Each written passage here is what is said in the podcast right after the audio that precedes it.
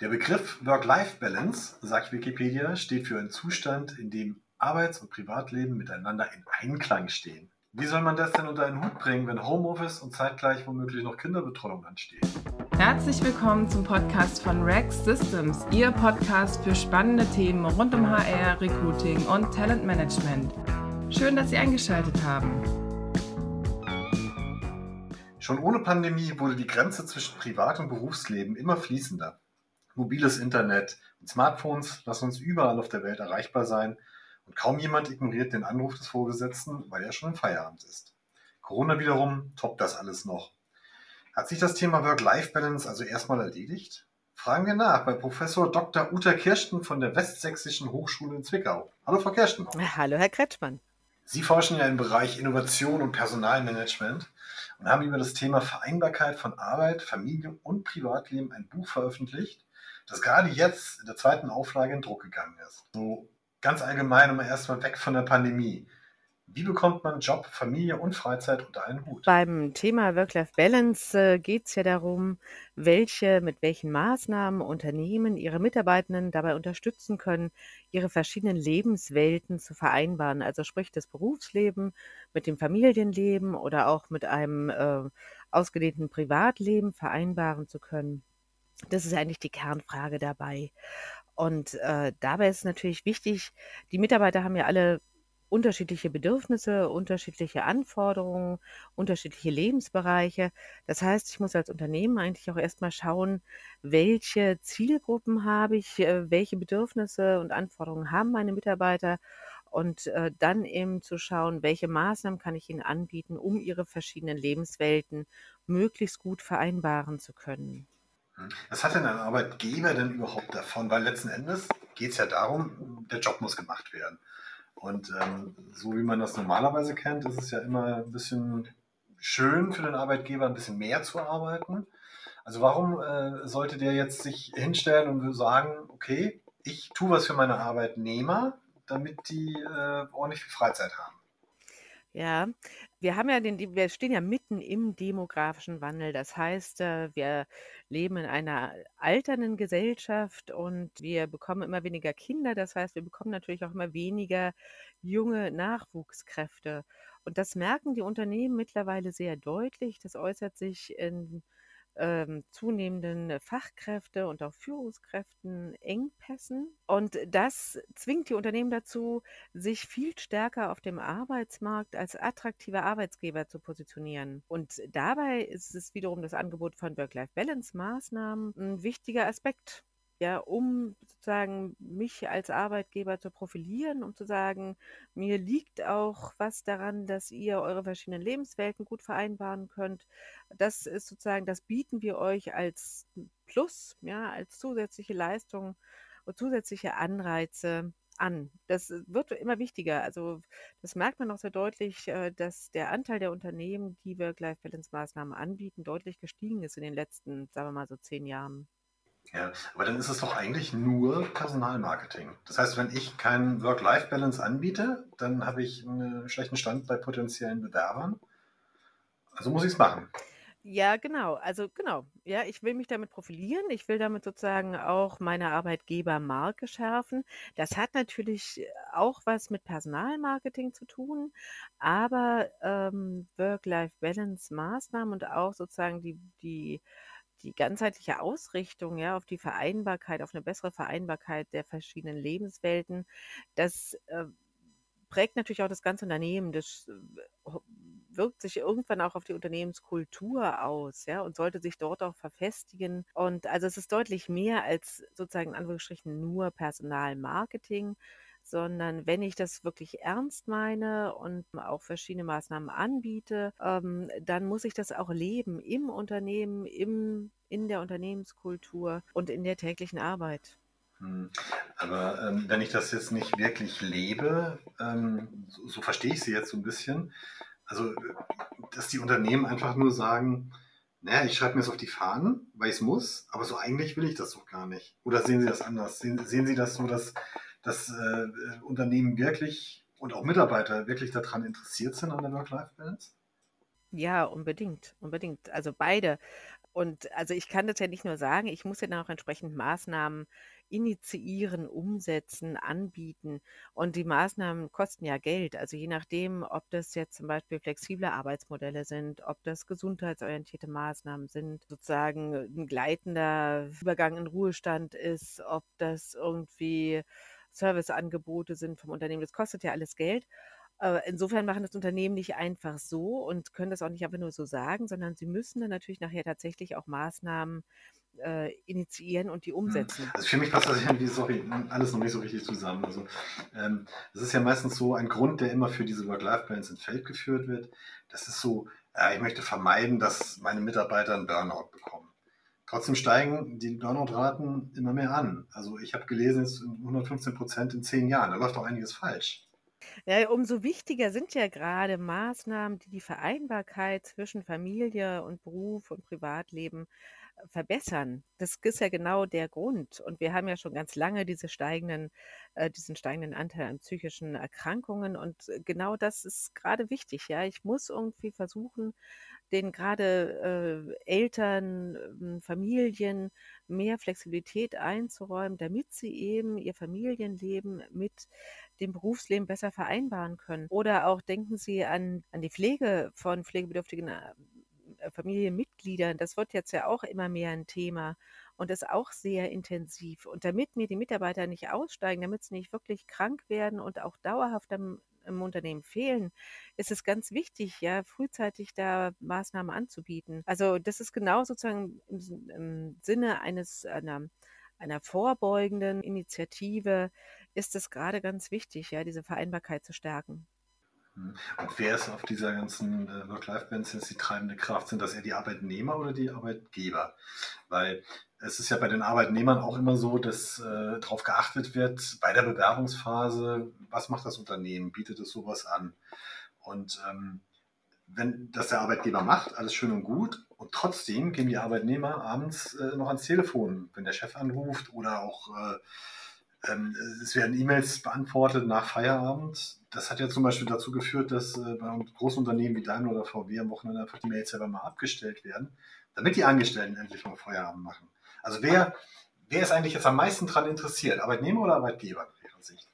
Auf der einen Seite fordern gerade die jüngeren Generationen fordern schon und äh, auch Work-Life-Balance-Maßnahmen von ihren potenziellen Arbeitgebern und gucken auch ziemlich genau, was denn die Unternehmen anbieten, auch an Anreizen, an Work-Life-Balance-Maßnahmen und entscheiden sich ähm, dann entsprechend für den Arbeitgeber, der die Anreize bietet, die für sie genau die richtigen sind, ja, die sie sich wünschen. Also insofern ist das natürlich auch von Seiten der Arbeitnehmer ein wichtiges Druckmittel, zumal sie sich ja auch, wenn sie gut qualifiziert sind, mittlerweile recht gut die Jobs aussuchen können.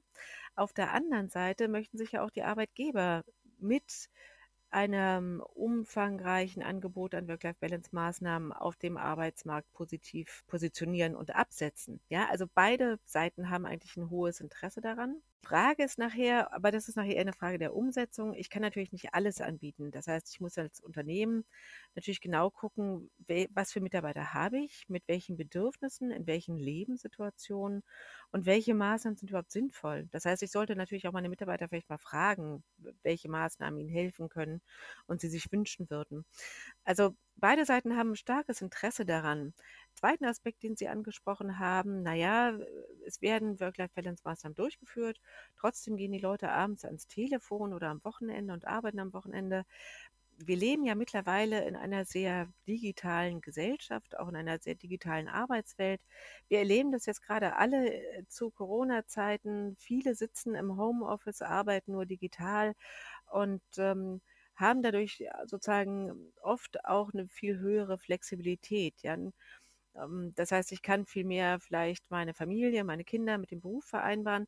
Das heißt aber auch, dass ich halt abends nochmal hm, am Rechner sitze oder am Wochenende nochmal was nacharbeite. So diese ganz strikte Trennung zwischen Arbeitszeit und Privatleben oder Freizeit, die ist heute häufig nicht mehr da, die ist häufig ja auch nicht mehr so wichtig. Andererseits muss man natürlich auch ganz doll aufpassen, dass man jetzt nicht ständig arbeitet, dass man nicht in einer ständigen Arbeitsbereitschaft ist und dass sozusagen diese verschiedenen Lebenswelten sich völlig entgrenzen. Ja.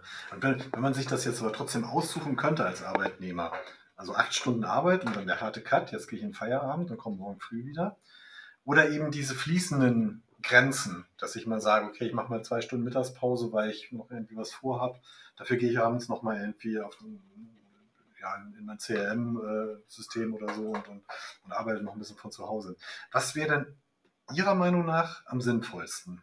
Das lässt sich so strikt gar nicht sagen. Ja, man kann jetzt sagen, das eine ist gut, das andere ist schlecht. Das muss eigentlich jeder für sich entscheiden. Und das hängt natürlich auch von dem Aufgabengebiet an, vom Beruf. Das hängt auch von der äh, vom Arbeitgeber ab, ja, inwieweit ich abhängig bin auch von ähm, von Kollegen, ob ich im Team arbeite, etc. Also eigentlich muss man das immer in der individuellen Situation entscheiden, was das Beste für einen selbst ist. Und ja, ob ich jetzt sozusagen gut damit umgehen kann, dass ich mich abends nochmal ransetze. Dafür kann ich äh, mittags irgendwie eine größere Pause machen oder vor, äh, morgens später anfangen oder so. Oder ob ich sage, nee, ich brauche meinen Feierabend. Ich mache um 18 Uhr Schluss und dann ist für mich Feierabend. Ja, also das muss jeder eigentlich für sich entscheiden in Verbindung natürlich mit dem Arbeitgeber und der ganzen Arbeitssituation. Also so ein allgemeingültiges Konzept wird es nicht geben in dem Bereich. Nee, Nee. Kann es nicht geben. Worauf, worauf müsste dann ein Arbeitgeber, der jetzt sagt, okay, ich muss in dem Bereich mehr tun, worauf sollte er auf jeden Fall achten? Naja, er sollte zum einen erstmal seine Mitarbeiter genauer anschauen und herausfinden, in welchen Arbeits- und Lebenssituationen sie sich befinden. Also dafür bietet sich zum Beispiel immer gut eine Mitarbeiterbefragung an, um ihm auch zu gucken, wie ähm, wo gibt es denn Engpässe, inwieweit sind die Leute gestresst, inwieweit haben sie Schwierigkeiten ihr Berufsleben und Familienleben zu vereinbaren. Was wünschen sie sich an Maßnahmen? Ja, also ich muss sozusagen mit den Mitarbeitern auch ins Gespräch kommen, muss sie fragen, was würde euch helfen, die Vereinbarkeit zu stärken? Und dann muss ich natürlich, muss man gemeinsam überlegen, was kann man umsetzen?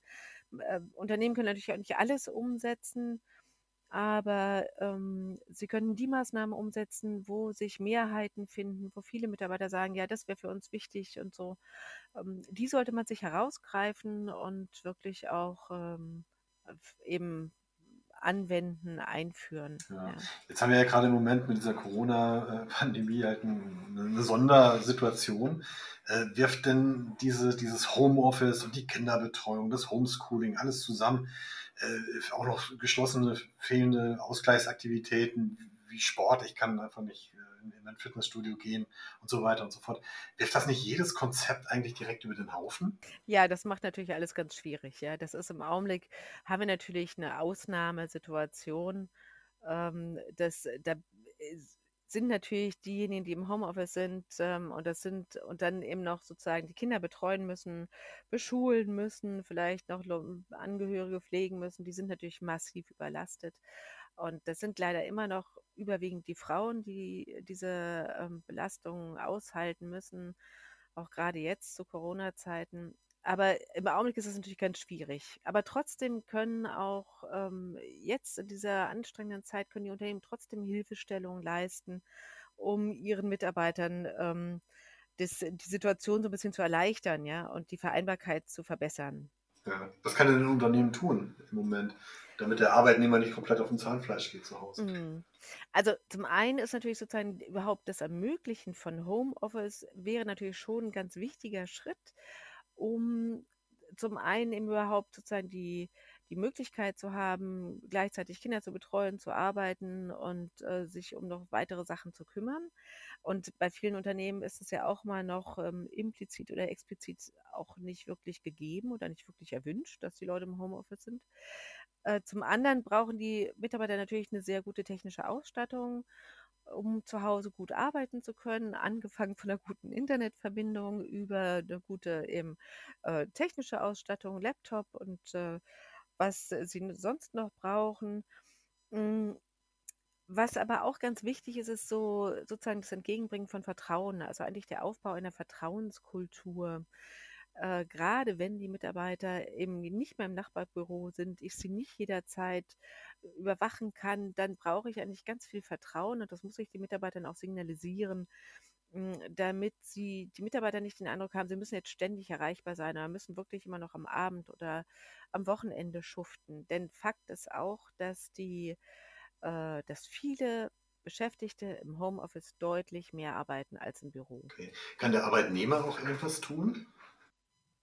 Naja, ja, klar. Der Arbeitnehmer ist natürlich auch selbst in der Verantwortung, sich selber ein Stück weit abzugrenzen und für sich selber auch Grenzen zu definieren und zu sagen, okay, ich setze mir sozusagen Arbeitstag, acht Stunden von bis oder mit Unterbrechung, aber ich äh, mache dann irgendwann auch mal hm, eine Grenze, ziehe eine Grenze, mache Feierabend und ähm, gucke jetzt abends vielleicht nicht jede Stunde doch nochmal in die E-Mails und ähm, nehme mir am Wochenende auch irgendwie zumindest einen Tag frei, an dem ich wirklich sozusagen Freizeit habe. Also ich muss auch sozusagen zu des Selbstmanagements mich selbst so ein bisschen beschränken und aufpassen, dass ich jetzt nicht in so eine ständige Arbeitsbereitschaft verfalle. Ja. Als Professorin äh, ja, forschen Sie ja auch an dem Thema und äh, da zieht jetzt meine letzte Frage hin, wohin entwickelt sich denn die Work-Life-Balance? Also wie sieht unsere Arbeit so in 10, 20 Jahren aus? Ja, das ist ja, das wissen wir das wissen wir heute natürlich noch nicht. Also, was jetzt die Work-Life-Balance angeht, da haben sich ja in der letzten Zeit auch verschiedene Konzepte entwickelt. Hm, zum einen gibt es das Konzept des Work-Life-Blending. Das ähm, spricht für eine Verschmelzung der verschiedenen Lebenswelten, also sozusagen das Berufsleben, Familienleben, Privatleben, alle sozusagen miteinander verschmelzen und ich dadurch ganz flexibel zum Teil arbeite, zum Teil aber irgendwie auch ähm, ähm, einem Sport nachgehen kann, einer Freizeitaktivität, meine Kinder irgendwie ähm, äh, betreuen kann.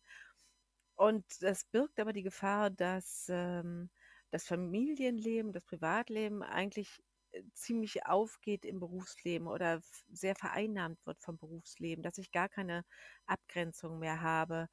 Ähm, das ist so die eine Tendenz. Dann gibt es aber die andere Tendenz, gerade von der jungen Generation, von der Generation Z, die jetzt zunehmend sagt, ich möchte eine ganz klare Trennung haben zwischen Berufsleben und Privatleben, ja, die äh, spricht also eher für so ein Work-Life, für so eine Work-Life-Separation.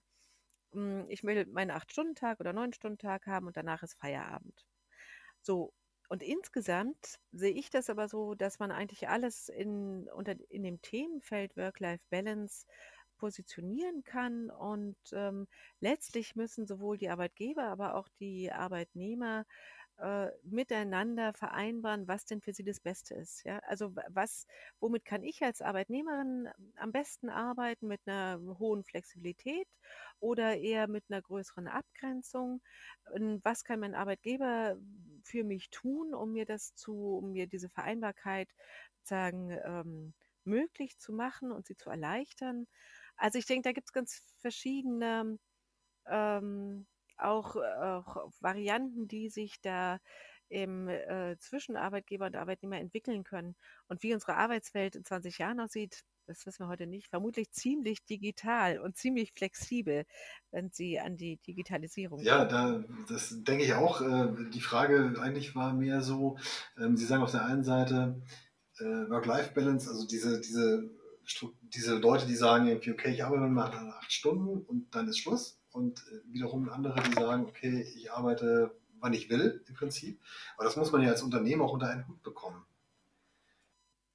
Das stimmt. Und das hängt natürlich auch immer von den Aufgabenbereichen ab, ja. Also und äh, ich kann natürlich, wenn ich in der Produktion arbeite oder im Fließband, dann kann ich schlecht im Homeoffice arbeiten, ja. Also das, das ist natürlich immer noch mal eine, eine wesentliche Einschränkung. Es, es können nur bestimmte Berufsgruppen äh, können sozusagen eine hohe Flexibilität mh, hm, jetzt erreichen, ja, und in, und in Anspruch nehmen. Andererseits arbeitet man auch schon sehr intensiv daran, wie man zum Beispiel auch Schichtmodelle flexibilisieren kann, ja, um auch sozusagen denjenigen, die jetzt zumindest an einem festen Arbeitsort an einen festen Arbeitsort gebunden sind, dass sie trotzdem eine gewisse Flexibilität in ihren Arbeitszeiten zumindest erreichen können, ja, und dadurch auch sozusagen eine bessere Vereinbarkeit. Also gerade sowas wie ähm, zum Beispiel ähm, Mütterschichten, ja, die dann sozusagen eher vormittags, tagsüber stattfinden. Also daran wird auch gearbeitet. Aber das ist natürlich einschränkend, das kommt einfach auf den Aufgabenbereich an. Hm. Ja, vielen Dank für das Gespräch, Frau Dr. Kirsten von der Westsächsischen Hochschule Zwickau und äh, die Einblicke in die Work-Life-Balance. Vielen Dank. Sehr gerne. Vielen Dank für das Gespräch. Das war der Rex Systems Podcast, Ihr Podcast zu aktuellen Themen rund um HR, Recruiting und Talentmanagement. Wir freuen uns, dass Sie mit dabei waren und wünschen Ihnen noch einen schönen Tag, Abend, Nacht und bis bald.